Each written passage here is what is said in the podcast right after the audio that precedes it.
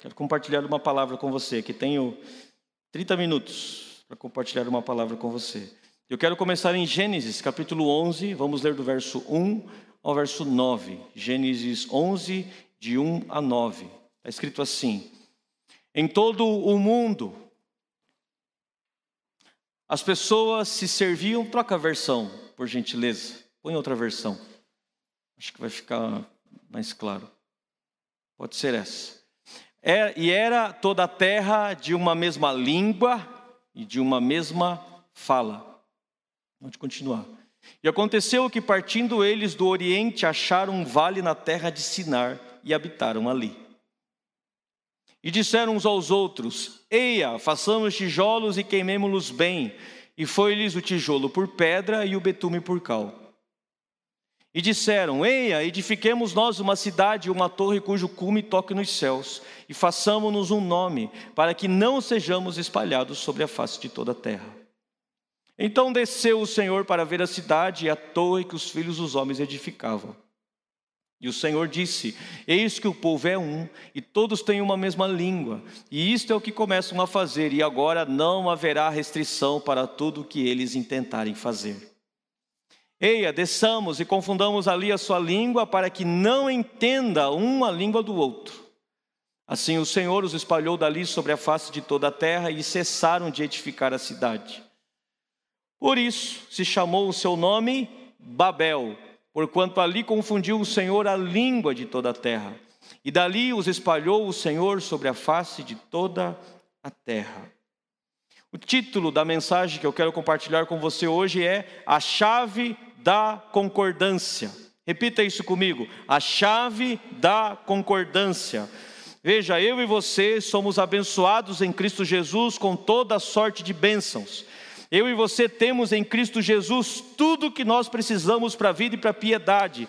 Mas tudo isso que nós temos em Cristo Jesus está guardado em um lugar que é espiritual, e nós precisamos de chaves para abrir e fechar. Nós precisamos de chaves, e a concordância é uma chave que abre essas portas espirituais para que possamos acessar aquilo que já é nosso. Se você fosse guardar algo para alguém muito precioso, você ia guardar como? Trancado, as sete chaves, num cofre, com segredos, não é? Ou você ia pegar aquela chave e esconder, não é assim? Acontece com você, às vezes, Radassa, lá, o teu pai e tua mãe vão sair e ligam para você, ó oh, filha, nós vamos deixar a chave em tal lugar aqui. Já aconteceu isso alguma vez? Não é? Nós vamos deixar a chave aqui, ó. Eu vou sair, vou fazer isso, vou fazer aquilo tal, e a chave está ali debaixo do tijolo. A chave está ali. A chave fica escondida. E quando eu e você pegamos essas chaves, nós podemos ter acesso. Em nome de Jesus. Nesses dias que nós estamos vivendo, nós vamos aprender a pegar essa chave, a chave da concordância, e vamos começar a acessar coisas lindas e extraordinárias que o nosso Pai tem preparado para nós nesse tempo. Você e sua família, nós como igreja, vamos acessar bênçãos extraordinárias a partir dessa chave. Existem segredos espirituais que precisamos conhecer e praticar para termos êxito. Nessa história que nós acabamos de ler, nós, Deus nos dá uma aula sobre a chave da concordância. É uma aula. Ele fala, ele fala sobre a postura que devemos ter para vencermos todas as restrições, todos os impedimentos, todas as barreiras. Veja, para você conseguir a sua casa própria, existem restrições. Para você ter um casamento sadio, existem restrições. Para você prosperar em todas as áreas da vida, existem restrições. Para salvarmos uma cidade, nós temos, temos restrições. Para pregarmos o Evangelho, temos restrições. Para crescermos da fé, no espírito, no amor, temos restrições. Diante de nós existem restrições. Mas a chave da concordância é a chave para destruirmos todas as restrições. Ah, vocês estão, estão dormindo. Ou vocês estão magoados comigo porque eu falei mal do Lula, ou vocês estão dormindo. Não tenho. Hoje eu vou dizer, vou repetir. Eu vou falar de um outro jeito para ficar mais, né, mais gospel, para ficar mais fácil para você dar glória a Deus. Nessa manhã, Nessa manhã, você vai descobrir qual é a chave para você eliminar toda e qualquer restrição que esteja diante de você. Então eu e você estamos na direção, no caminho do êxito, do sucesso, da terra de Canaã, da terra abundante, e nós vamos avançando, e os gigantes se levantam, e as lutas acontecem, os ventos batem contra a nossa vida, são as restrições que se levantam, mas essa chave, Deus ensina que não há restrição contra ela. Não há restrição que seja poderosa o suficiente para impedir que essa chave abra a porta. Isso é extraordinário. Isso é maravilhoso. Então, se nós praticamos isso, nós avançamos. Mas sabe qual é o problema? Nessa escola de Deus aqui, o diabo era aluno. Enquanto Deus estava ensinando isso, enquanto Deus estava falando sobre isso, o diabo estava só olhando, só observando. O diabo deve ter olhado para os demônios, para os Exus, e dito o seguinte: aí, Deus está falando que se a língua deles for uma só, Deus está falando que se eles concordarem, não haverá restrições. Então, o que nós temos que fazer? Nós temos que dividi-los, nós temos que fazer com que não concordem, nós temos que fazer com que eles não se entendam. Se nós fizermos isso, nós nem podemos, nem precisamos criar restrições, porque eles não conseguirão vencer as restrições que já existem. Porque a maior restrição de todas é não concordar. Qual é a maior restrição para um casamento? Não concordar. Qual é a maior restrição para uma igreja? Não concordar. Jesus disse o seguinte: o reino das trevas não prospera porque eles são divididos. Por que, que o reino do céu é o que é? Porque há concordância. O pai concorda com o filho, o filho concorda com o espírito, o espírito concorda com o filho, e ninguém fala de si mesmo, um fala do outro. O Pai fala do Filho, o Espírito Santo fala do Filho, o Filho fala do Pai, e assim vai, porque eles concordam. O grande segredo do Pai é fazer as coisas dizendo, façamos. Ele nunca disse, eu vou fazer. Ele sempre diz, façamos. Ele diz, desçamos. É sempre o nós, é sempre na terceira pessoa.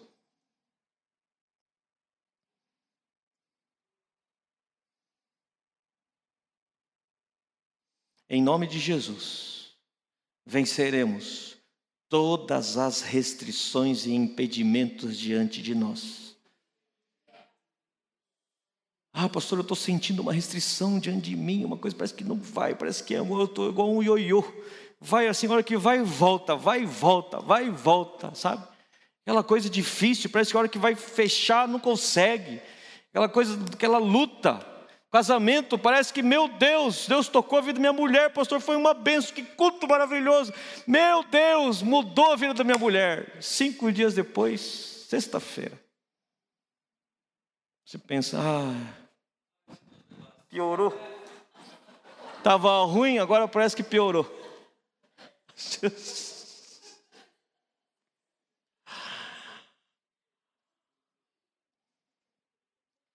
E aí parece que volta a estacar zero, tudo de novo.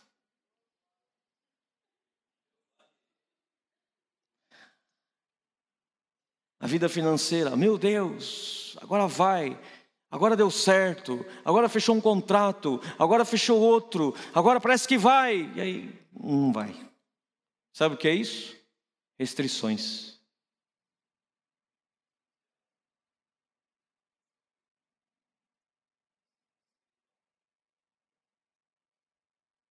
Restrições. A igreja, parece que vai avançando, vai, vai, parece daí para ali. Cresceu nos primeiros dois anos 100 membros, daí agora está fazendo 100 anos de idade, 100 membros. Restringiu, parou nos 100. Restrições.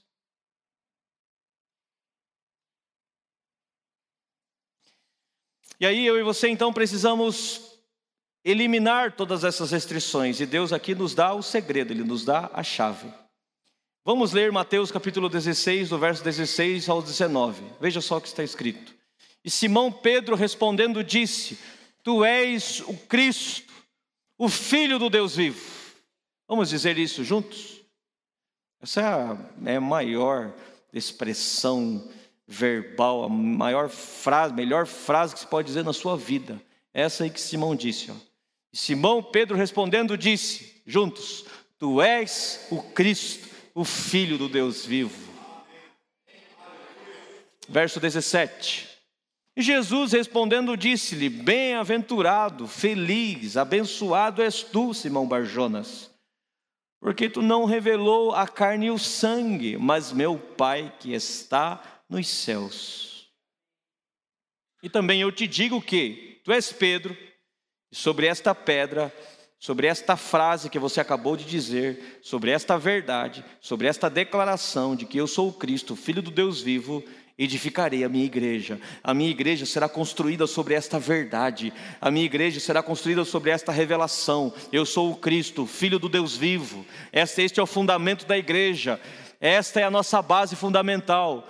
E as portas do inferno não prevalecerão contra ela, não haverá restrições para ela. Irmão, se nem a porta do inferno consegue resistir você, quanto mais a porta de outros objetivos e desejos que você tem na vida. Nem a porta do inferno pode resistir. Agora, sabe por que Jesus disse que as portas do inferno não nos resistirão? Sabe por quê? Porque, vou dizer, presta atenção no que eu vou te dizer. A maior parte, a maior parte das coisas que Deus decidiu dar para você está nas mãos do diabo. A maior parte das coisas que são suas está na mão dele. Ele roubou, ele é ladrão. Então, espiritualmente, ele pegou, ele amarrou aquilo, ele travou, fez um nó assim, colocou um cadeado em outro ali, pac, colocou outro negócio na cadeia, foi amarrando, foi fazendo os nó dele ali, foi embolando tudo, meio de campo. Ele fez. E quando você descobre essas coisas, você pensa assim: epa, peraí, eu vou concordar com meu irmão. E quando eu concordar com ele, eu vou avançar. E eu vou entrar lá no campo do diabo. E eu vou tomar das mãos dele tudo aquilo que é meu pela fé. Eu não vou deixar mais na mão dele. E quando eu concordo com o meu irmão, quando falamos a mesma língua, quando temos a mesma fala, nem as portas do inferno poderão resistir eu vou avançar lá. A porta daquela empresa não vai poder ficar fechada para você. A porta do inferno não fica fechada para você. A porta da, daquele favor, daquela bênção não vai ficar fechada para você. Nenhuma porta pode ficar fechada diante de você. Por quê? Veja o último versículo. Eu te darei as chaves do reino dos céus. Eu tenho as chaves do reino dos céus. Nós temos as chaves do reino dos céus, porque Jesus disse que ia dar, ele deu. E tudo. Não é algumas coisas, Natan. Não é só coisas relacionadas à igreja, conferência. Não é só coisas relacionadas ao ministério. Não. E tudo o que ligares na terra será ligado nos céus. E tudo o que desligares na terra será desligado nos céus. São chaves do reino dos céus que nós recebemos. Quem recebe? Aquele que confessa: Jesus é o Cristo, Filho do Deus vivo. Você confessa? Então você tem essa chave. Agora, sabe o que você precisa? De mais um que faça a mesma confissão que você. Porque daí tudo que ligar, ligares na terra será ligado nos céus. Vamos concordar, vamos ligar aqui na terra. Agora preste atenção sobre esse termo ligar e desligar, porque muitas vezes confundimos isso. Ligar não é energia ali, que você aperta ali o interruptor e liga a luz. Ligar é pegar a corda e amarrar. Fazer nó. Desligar é desatar, é tirar o nó. Então, você no seu grupo familiar, só por né, conhecimento, Deus, os anjos entendem o que você está querendo dizer e ninguém, né, o anjo não vai te fazer mal por causa disso. Mas é que aí, quando a gente tem conhecimento, a gente ora com mais entendimento, né, e fica mais claro para a gente. Então, você não pode orar lá no seu grupo familiar assim, eu ligo aqui na terra a bênção de Deus. É o contrário. Eu desligo a bênção de Deus aqui. Eu desato. Imagine uma, uma caixa de tesouro fechada. Então ela está amarrada. Eu vou desatar, eu vou desligar e abrir essa caixa aqui. Isso é desligar. Agora, eu ligo os demônios que estão perturbando a sua vida. Eu amarro os demônios que estão perturbando a sua vida. Eu prendo os demônios que estão perturbando a sua vida. Isso é ligar e desligar. Então, desligar e ligar. Ok? Importante você entender isso. Mas é só uma informação assim, né? Para você ter. Entender esse versículo. Agora vamos para a chave. Bem rapidinho. Volta lá para Gênesis, por gentileza, 16. Aliás, Gênesis 11. Veja só. E era toda a terra de uma mesma língua. Então, para vamos desenhar essa chave. Vamos fazer o desenho dela para podermos usar essa chave, a chave da concordância. Não existe concordância sem falar a mesma língua. O que é falar a mesma língua? É ter entendimento do assunto. Isso é falar a mesma língua. Então, por exemplo, sobre política, quando nós entendemos do assunto, falamos a mesma língua. Sabemos qual é o papel de um presidente, de, de um senador, de um governador, de um deputado. Aí nós podemos conversar, porque entendemos. Agora, você vai conversar com alguém sobre política, ele não sabe nada sobre política, não tem como ter concordância, porque não há entendimento. Aí tem manipulação, tem influência e não concordância. Ok? Vamos falar sobre a graça de Deus. Então nós temos que falar a mesma língua, nós entendemos, nós sabemos o que você está falando. Do Evangelho, nós falamos a mesma língua. Você sabe quando uma pessoa é crente, crente, raiz, e quando ela é nova convertida. Na hora da oração você já vê a diferença. Você chama aqui na frente e você vê quem é crente já de mais de um ano. Ele já fica assim, ó. Na hora da oração, de olhinho fechado, cruza os bracinhos. Quem já é crente assim, já de anos, ele já, já fica assim, já levanta a mão, você vê que a postura do cara é diferente. Você vai ser, você é crente velho já. O novo convertido, na hora da oração, ele fica assim, ó. Ele fica olhando tudo que está acontecendo, com o olho regalado, não é? É, ali, curioso, sabendo o que está acontecendo e tal. E fica observando tudo. Crente novo.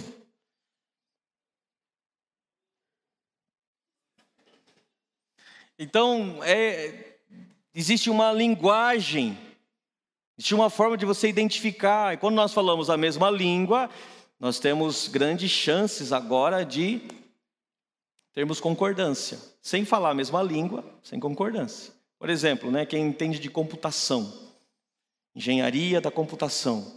Imagine, vai conversar com um cara, engenheiro de computação, ele começa a falar as coisas para você.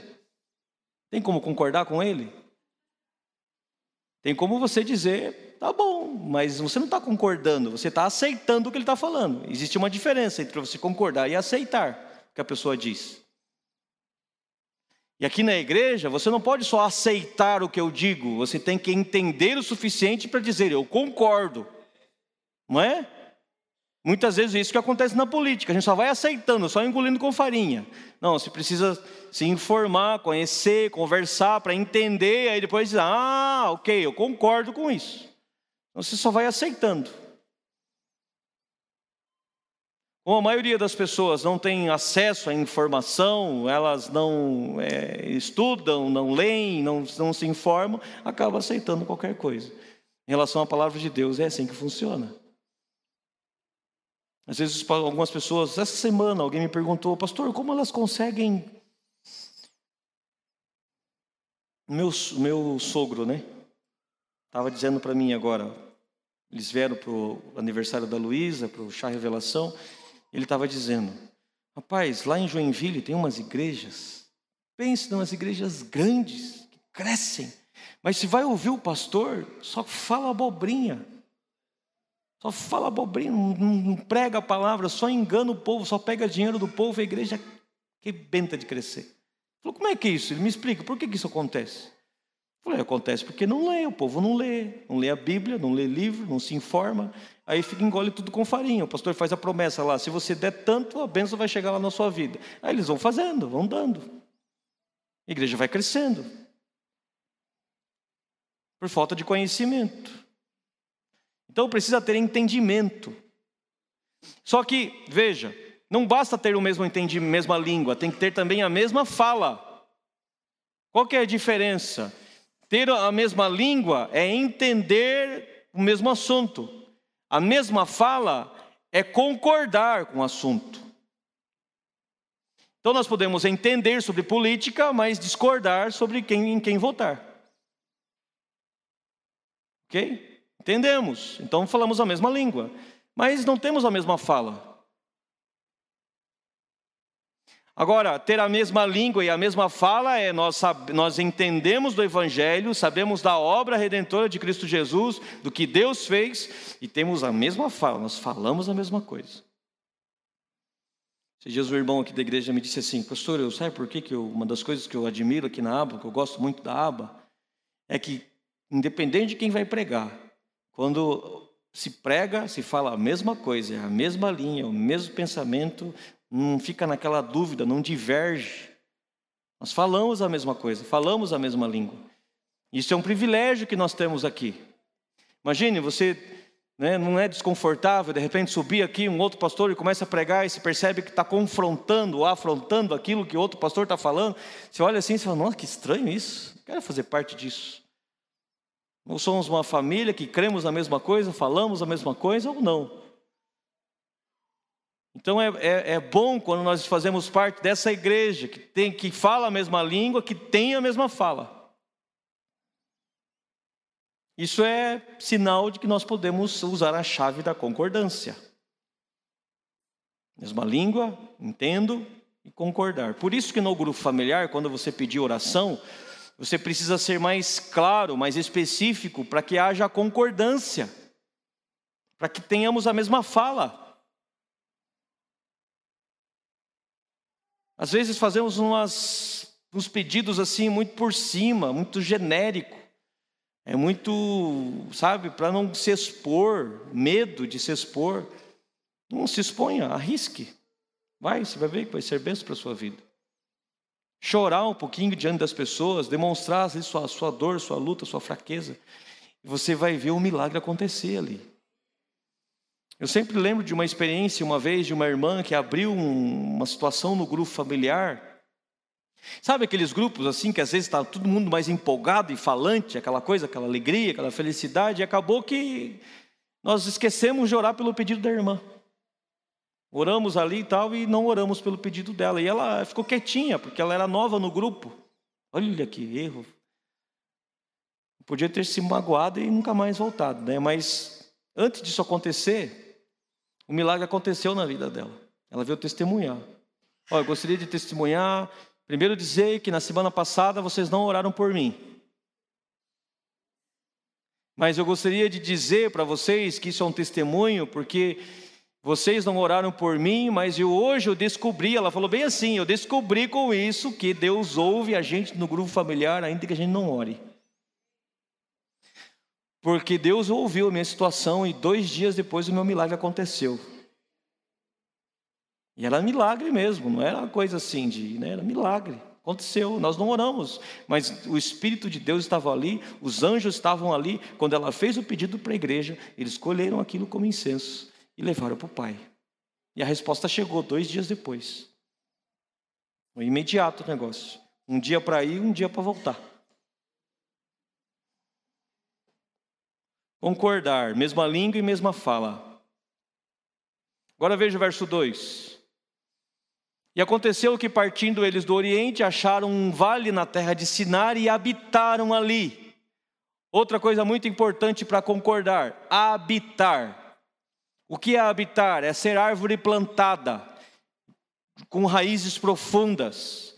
Habitar ali é estar junto. Habitar ali é pertencer. Eu pertenço. Aí eu consigo falar a mesma língua e a mesma fala, porque nós habitamos juntos. É fazer parte. Eu visto essa camisa. Eu sou membro desta igreja. Eu faço parte disso. Eu estou comprometido com isso, estou enraizado nisso. Então nós podemos concordar. Nós podemos ter uma árvore frutífera aqui.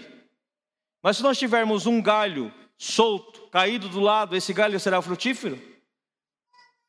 A terra é frutífera, a árvore é frutífera, tem um ribeiro ali perto, mas tem um galho que não está conectado, não está junto, não está na mesma raiz.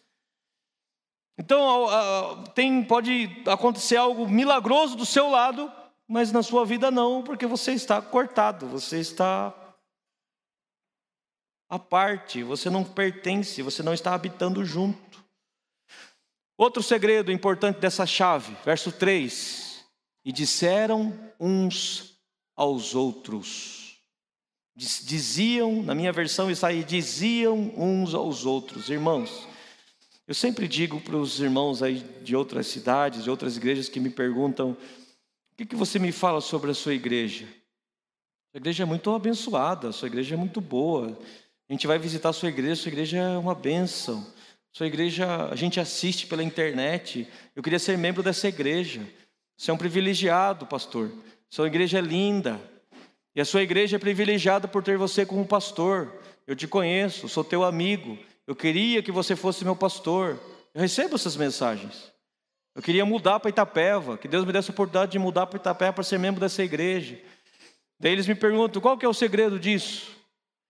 Eu falo assim: graça de Deus, e em segundo lugar, os irmãos, eles dizem uns aos outros, eles falam bem da igreja, eles falam uns para os outros, eles comunicam, eles dão testemunho, eles são felizes, eles são gratos pela igreja que tem. Não é assim? Nós não somos felizes? Eu sou grato por essa igreja. E os irmãos que pelo menos falam comigo, os que eu conheço também são, não tem ninguém que vem reclamar para mim. Claro que nós temos situação para melhorar, aos montes, coisas para melhorar como igreja. Mas a gente consegue desfrutar e se alegrar do que tem. É, esses dias nós fizemos uma reunião, um tempo atrás, uns irmãos estavam tristes com o William. Eu falei, por que vocês estão tristes com ele? Não, porque ele disse numa reunião que a nossa, nosso louvor aqui é o melhor que tem de, entre Sorocaba e Curitiba. Eu falei, vocês Ficaram tristes por quê? Não, porque isso não é verdade. Vocês são tonto. Vocês são tonto, cara. Eu fiquei, eu fiquei com raiva, eu perdi a paz. Eu falei, o, a, o irmão está falando bem, está falando bem do louvor, está falando bem da igreja, vocês estão bravos, ele queria, queria que dissesse o quê? É o pior? Aí vocês iam ficar felizes? É claro que a gente sabe que não é o melhor, é claro que tem coisa melhor por aí. Ele não está falando disso musicalmente, ele está falando da graça de Deus sobre as nossas vidas, daquilo que, porque é bom demais fazer isso. Eles vão ficar tristes por causa disso? Falei, ele fala isso porque eu também falo, eu também falo que aqui também é o melhor mesmo. A gente tem que valorizar o que tem, ué. Tua esposa não é a melhor esposa do mundo? Não é a mais bonita de todas? Olha para o marido agora rapidinho, olhe para ver o que, que ele É ou não é? Ué, a gente tem que valorizar o que tem. A minha mulher é a mais bonita de todas. Eu creio.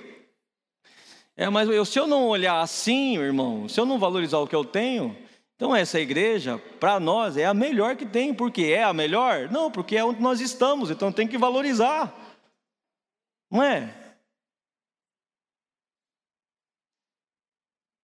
Qual é a melhor empresa de materiais de construção da cidade? Qual que é o nome? Líder Madeiras, é a melhor que tem. Não é? Qual que é o melhor arquiteto que tem na cidade? O melhor plantador de... Hã? É o Zacarias. Melhor resineiro que tem na cidade. O maior de todos. É?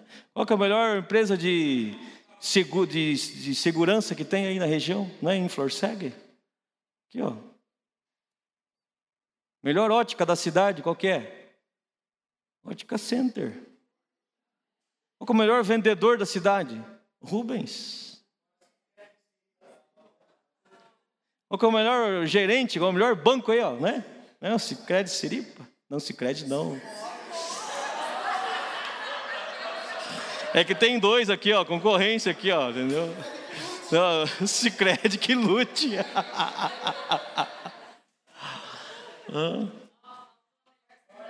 Melhor seguradora, qual que é o nome? Bursa Seguros, melhor seguradora da cidade, tá aí, ó. Olha que benção. Qual é a melhor loja de livros e Bíblia da cidade? Aqui, ó, dentro do cantinho da paz, tá aí, ó. Melhor da cidade. Não é? Glória a Deus, né? Nós temos que valorizar isso. E disseram uns aos outros. Eles disseram o seguinte: façamos. O autor de Hebreus fala: animem-se uns aos outros para serem dedicados à obra. Animem-se, façamos. Então eles não disseram uns aos outros reclamando, não disseram uns aos outros murmurando, disseram uns aos outros: façamos, vamos colocar a mão na massa, vamos fazer. Façamos. Aí depois ele diz: e disseram: edifiquemos. Tudo aquilo que nós fazemos deve ser para construir, para edificar e não para destruir. Façamos, o segredo de Deus é este: nunca diz vou fazer, sempre diz façamos. Ele nunca disse reclamemos. Não, façamos. E depois edifiquemos. Aquilo que dizemos deve construir e não destruir. Efésios 4, 29. Veja só o que está escrito. Aí você já pode ficar em pé, por gentileza. Efésios 4, 29. Não saia da vossa boca nenhuma palavra torpe, mas só a que for boa para promover a edificação, para que dê graça aos que a ouvem.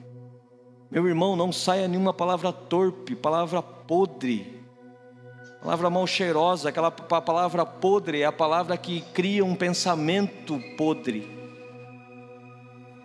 Se aquilo que eu disse criou um pensamento podre, a palavra foi podre. Então eu não posso dizer palavras podres que criam pensamentos maus, mas só que for boa para promover o crescimento, a edificação, a construção, para que dê graça aos que a ouvem. Para isso nós fomos chamados. Edifiquemos. Agora, Para encerrar, o grande erro deles foi construir a torre para tocar nos céus. Isso foi o erro. Foi por isso que Deus desceu e confundiu. Porque veja, Deus desceu. Preste atenção no que eu vou te dizer. Quando construímos para crescer, nós erramos. Porque sempre Deus, para fazer, desce. Deus desceu para ver. Jesus desceu no Rio Jordão para ser batizado, se sujeitando ao ministério de João Batista, sendo batizado por ele. Descer. Este é um grande segredo que eles não sabiam e aqui começou o erro. Antes de Deus fazer qualquer coisa, ele desce. O desejo de Deus nunca foi subir. O seu desejo nunca pode ser subir.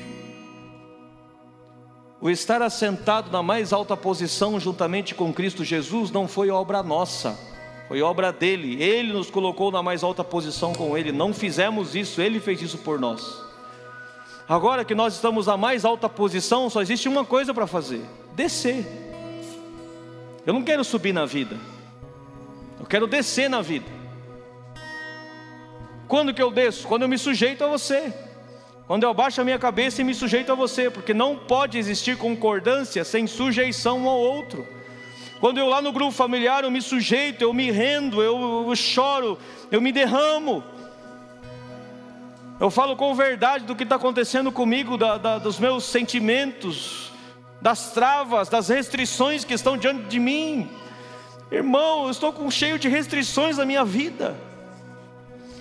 E quando você tira essa capa, quando você abre o seu coração, a igreja olha para você e nós concordamos uns com os outros, uns com os outros. E dizemos e falamos palavras de vida, de bênção, de edificação, que constrói, que libera graça sobre aquele que está ouvindo. Quando nós fazemos isso, nós descemos. O que é descer? É sujeitar-se ao outro.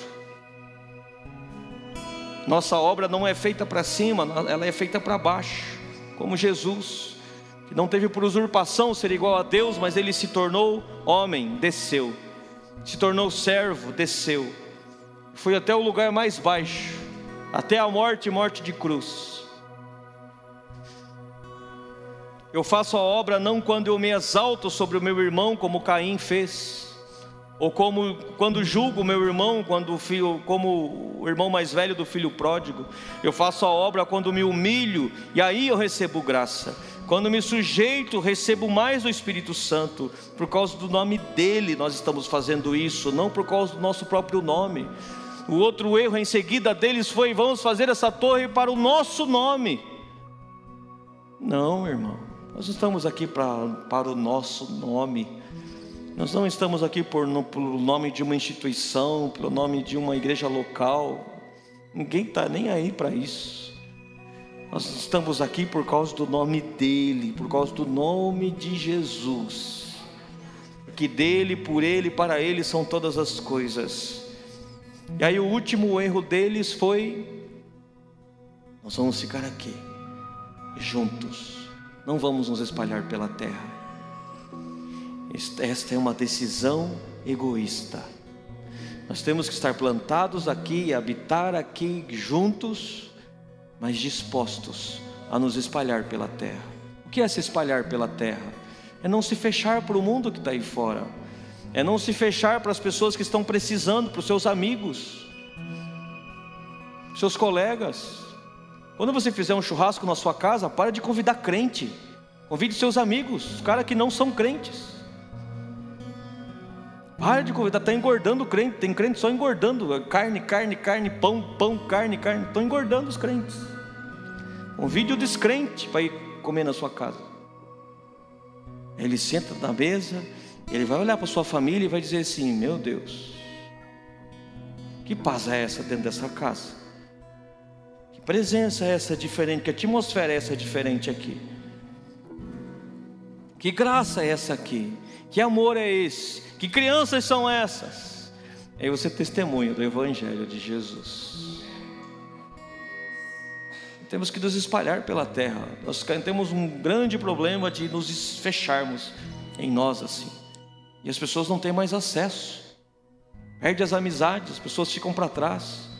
Ué, a gente era amigo, agora você se converteu, deixou de ser. Ah, é porque agora eu sou crente. Não, não.